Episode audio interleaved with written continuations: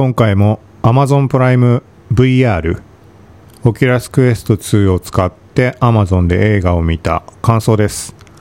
今回見たのが昔一回見たことあるものでビジットっていうナイト・シャマラン監督の映画です。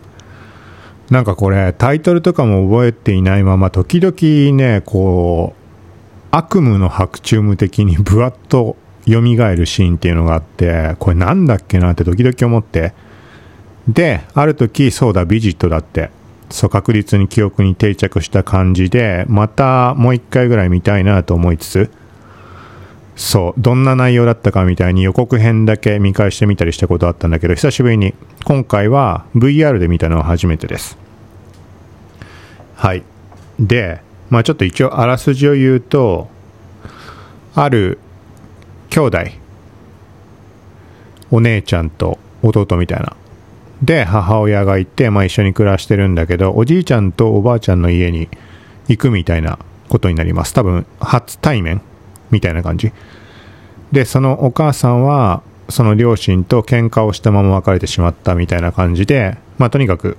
子供たちはそのおじいちゃんおばあちゃんのところを訪ねます。なんか田舎の方だよね。でっかい屋敷みたいなとこで。でね何やらね、あの、もうナイト・シャマラン監督の典型的なパターンだろうけど、とにかく不穏なんだよね。なんかよくわかんないけどね、妙な感じで、変な感じなんだよね。おじいちゃん、おばあちゃんの様子が何やらおかしい。なんかね、夜中になるとおばあちゃんがすっぱか、すっぱだかで 壁をガリガリやったりとか。そう。で、昼になっておじいちゃんに聞いてみると、まあ、年寄りだし、ちょっと病気とかも抱えてしまっているからみたいな、なんかそんな感じで。なんだか様子がおかしいな、みたいなことはそういうのがひたすら続きます。そうで、最初の方で言った、なんか時々こう悪夢のようにブワッと蘇ってくるみたいに言ったのが、まあこれはもうあのネタバレありっていう形で話をしているので、まあ聞きたくない人は、もうちょっと今更かもしれないけど、もうやめておいてほしいけど、なんかね、見た人はね、これね、結構印象に残ってるんじゃないかと思うけど、あの、縁の下にさ、入って家の、床の下外から入り込んで、その中で弟と、なんていうんだろう、なんかかくれんぼじゃないけどやってたんだよね。したらさ、なんかその奥の方からさ、すごい勢いでおばあちゃんがハッて出てきて、もう完全に化け物みたいな感じで、そうあのシーンがなんかね、すごい強烈に記憶に残っていて、で、実際さ、それさ、なんかどういう状況なんだろうって。今回は2回目だからおばあちゃんだって分かったけど、初めて見た時はさ、おばあちゃんかどうかって確証はないわけじゃん。なんか関係ない化け物が出てきたのかなとか。そうで、まあ、その縁の下から主人公たち、その兄弟が抜け出したらおばあちゃんがなんか笑いながら出てきて、なんか冗談、冗談用的な感じのノリなんだけど、なんかその場を離れてくおばあちゃんの後ろ姿、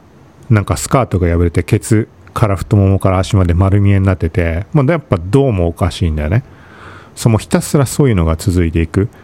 そう。っていう感じで、まあ、まさしく、まあ、何回も言うけど2回目なので、まあ、なんとなく覚えてるシーンと、全く最終的にどうなるかっていうのは記憶にありませんでした。そうで、やっぱ、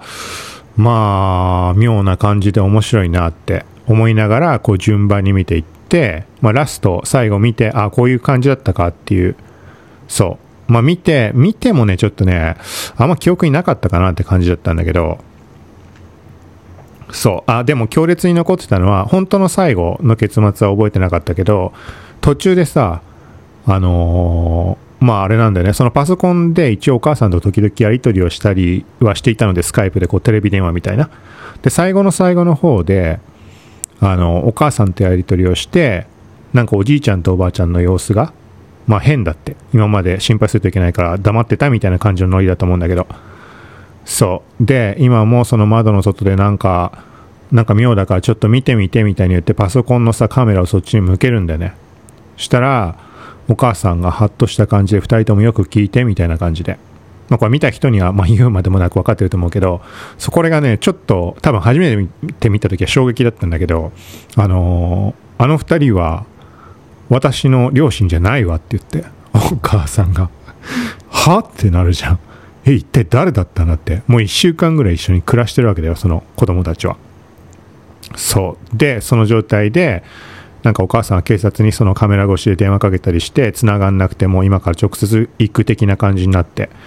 したらおじいちゃんおばあちゃんがこう家の中に入ってきてなんか最後の夜だからゲームをやろうみたいななんかそんな感じになってまあまた妙なことに最後。で結局結末としてはもし見た人で覚えてない人とかもいているかもしれないし、まあ、一応この後結末どういうことだったかっていうのを言います。聞きたくない人はもうここでやめてください。はい。娘が、まあ、一応ねその家の地下室に行ったんだよね。そしたらそこでおじいちゃんおばあちゃんの死体を見つけました。真っ暗な中で懐中電灯で照らしながらみたいな感じ。そうつまりはその子供たちがそのおじいちゃんおばあちゃんの家を訪ねる、まあ、少し前ぐらいなのかねに精神病院かなんかから抜け出してきた、まあ、夫婦なのかなんだかわかんないけどそのおじいちゃんおばあちゃんだと思ってた2人がその家を訪ねてそのおじいちゃんおばあちゃんを殺してしまったまあ、話をいろいろ世間話とかをしたのかな、だから。そう。なんかその、さ、おじいちゃんおばあちゃんから聞いたよみたいな、なりすますための、その、下準備というか、そういう意味だったのかわかんないけど、そう、それで、まあ、話し合わせながら、